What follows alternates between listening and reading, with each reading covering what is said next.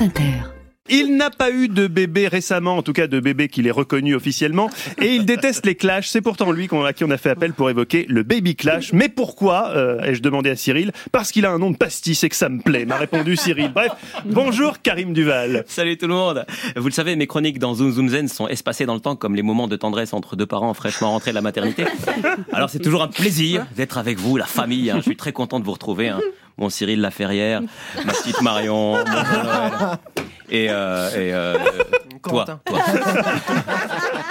Pour rappel, moi c'est Karim Duval, je suis chroniqueur saisonnier, papa de deux enfants de 9 et 4 ans, et je trouve ça curieux, ce besoin de couper la vie en tranches, hein, de nommer les crises de l'enfance, hein, le baby clash, les terrible two, les three-year-old regression, les fucking fours. Même ça existe. Bientôt, t'as Mathieu Noël qui va nous faire une émission. hein. Qu'est-ce que les Mysterious Five and a Half?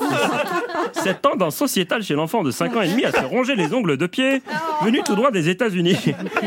Désolé pour cette piètre imitation, mais que voulez-vous? Je suis à Nicolas Canteloup, ce que Nicolas Canteloup est à l'imitation.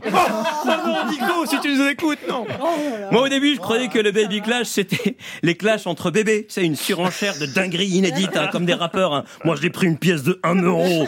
J'ai fixé mon daron droit dans les yeux et j'ai avalé la pièce de 1 euro.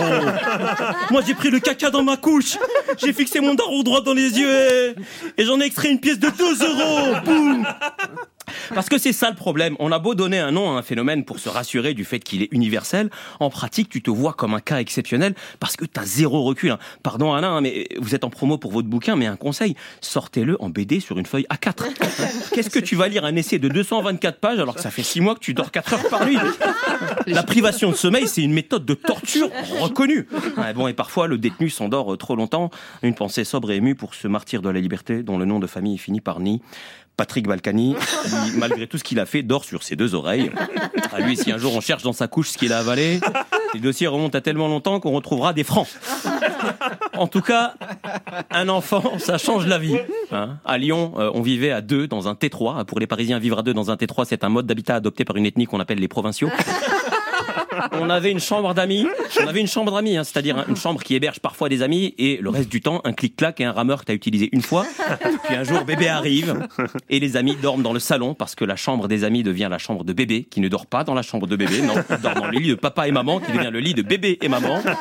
Et au petit, et au petit matin, les amis qui voulaient gérer bébé pour offrir une grasse mat aux parents en échange du gîte euh, poussent la porte de bébé Myrtille et ils trouvent quoi? Une vieille banane entamée, hein, papa dans un sac de couchage affalé sur le sol dans cette chambre qui est redevenue la chambre d'amis puisque papa et maman sont désormais amis.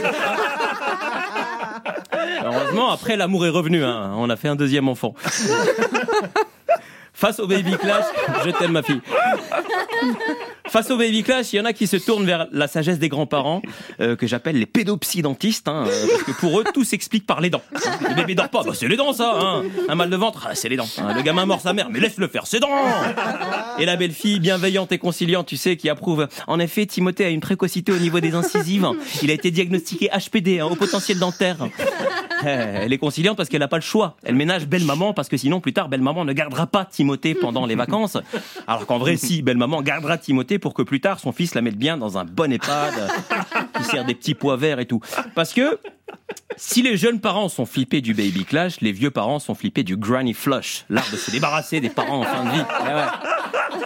En fait, on sait pas quoi faire, on est désemparés. Hein. On sait pas quoi faire de ces, deux bouts de l'existence, hein, la naissance et la fin de vie. Hein. Nous, blancs occidentaux, avons du mal à accepter le cycle de la vie. En fait, on perçoit la vie comme un saucisson. Un long tunnel rectiligne bien dense qu'on aime découper en tranches avec deux nœuds foireux à ses extrémités. Merci de m'avoir. Merci beaucoup Karim Duval, on vous retrouve très bientôt dans Zoom Zoom Zen.